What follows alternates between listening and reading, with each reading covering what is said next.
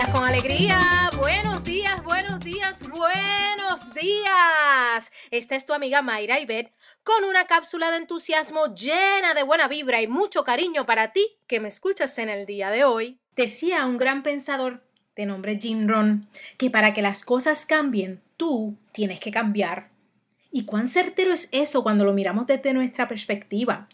Pensamos que las cosas no están bien, pero fíjate, que para que algo cambie entonces ese estado, tenemos nosotros que tomar alguna decisión o llevar a cabo algún acto, mover una cosa, comunicarle a alguien. Todas son esas algunas de las maneras con las que nosotros podemos hacer que las cosas sucedan.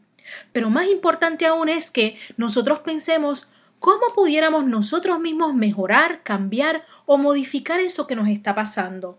Ahí es que llegamos al inicio de un gran movimiento de cambio en nuestra vida. Hoy te invito a moverte, a activarte y cambiar todo eso que no te guste, que no quieras seguir viviendo y que puedas vivir una experiencia distinta.